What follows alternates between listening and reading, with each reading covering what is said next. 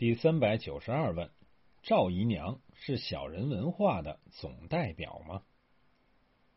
赵姨娘这个人就别出场，出场就要闹事儿。她刚刚和贾探春闹了一场，就又来和小丫头们闹了。蕊官送了方官一点蔷薇消，贾环见了讨要，方官舍不得给他，弄了点茉莉粉给他。赵姨娘见了，大怒，找到怡红院。把那一点的硝全都撒在方官的脸上，还打了方官两个嘴巴。方官不依不饶，大闹不止，又惹得蕊官、藕官四个小戏子赶来打抱不平，把赵姨娘闹得难以招架。最后是李纨、尤氏和探春一起赶来，才制止了事态的进一步发展。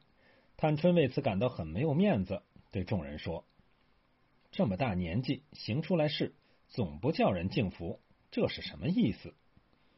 而赵姨娘则认为自己很有道理。她对贾环说：“他有好的给你，谁叫你要去了？怎怨他们耍你？宝玉是哥哥，不敢冲撞他罢了。难道他屋里的猫儿狗儿也不敢去问问不成？”他认为贾环很不应该忍耐这种明显欺侮人的事情。如果连这种事情都能够忍耐，贾环在荣府就别待着了。他说。你明儿还想这些家里人怕你呢？没有逼逼本事，我也替你修。可是贾环确实不敢去，但是他有本事激着赵姨娘去。他说：“你不怕三姐姐，你敢去，我就服你。”赵姨娘一听此言，便来了火，我肠子里爬出来的，我再怕起来，这屋里越发有活头了。赵姨娘这样闹有两个原因，一个是贾母和王夫人不在家。当家的探春又是他的亲生女儿，二是他的身份有所凸显，他是主子里面的奴才，奴才里面的主子，属于两栖类。如今顶头的主子都不在家，他就是最大的主子了。正如夏婆子所说：“你老想一想，这屋里除了太太，谁还大似你？”于是他便大闹起来，没有想到却闹了一个灰头土脸。他闹却不是如他所说，是为了挣一个面子，其根本原因还是一个利字。他不仅极力维护他们母子的任何一点利益，便觊觎那本不属于他的更大利益。比如，如果将贾宝玉整死，整个荣府就都是贾环的，母以子贵，他就顺理成章的成为荣府垂帘听政的太后。这种心理成为他一切行为的根源。利欲熏心，自然就没有一丝人性。所以曹雪芹写人，大多数是好坏参半，唯独对于赵姨娘母子没有说一句好话。原因就在这里。长期以来，我们讲中华传统文化，总是很笼统的讲，没有加以细致的分类。实际上，中华传统文化是分为两个部分，一个是君子文化。一个是小人文化，君子指统治者，小人指被统治者，其主体是农民，当然也包括百工与仆隶，与细民同义，无贬义。这个区分在孔子那里就非常明确，而且这两个概念一直到战国时期也仍然使用。比如孟子就说过：“其君子食玄黄与匪，以迎其君子；其小人。”单食胡浆以迎其小人。孟子滕文公下，官员为君子，士兵及民众为小人，这个区分非常明显。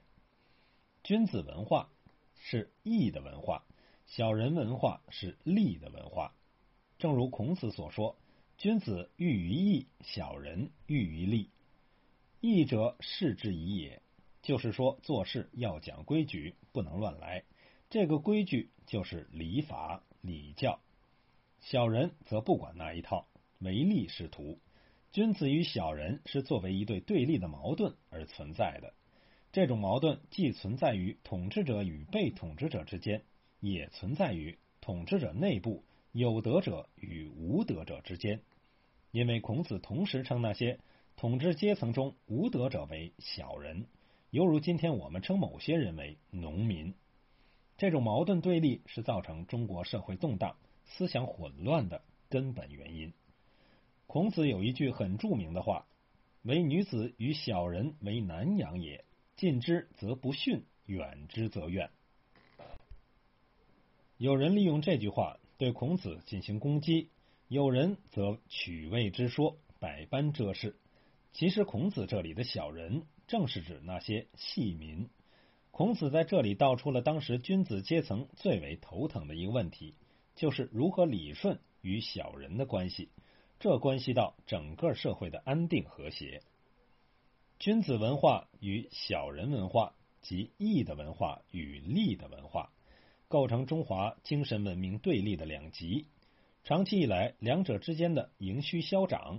形成一种很大的张力，造成中华文化不断更新与发展的活力。如果不做是非对错的价值判断，以一种客观的态度看待两种文化，我们就需承认这两者互争又互补，缺一不可。利往往表现为一种冲动，一种对于现存秩序的破坏，在一定限度之内，它是推动社会前进的本源性力量。但是，若没有限制任其发展，则会给社会带来灭顶之灾，造成一切秩序的混乱。这个限制的力量就是义，义的文化，君子的文化。义在社会生活中往往表现为一种保守的力量，一种对于现存秩序的维护。它为社会精英阶层所秉持，是社会主流话语。能够有效的把利的文化限定在社会许可的范围之内，但是如果义的力量太过强大，完全把利的文化压制下去，也会造成社会僵滞不前、丧失活力。因此，需要利的文化来加以调整。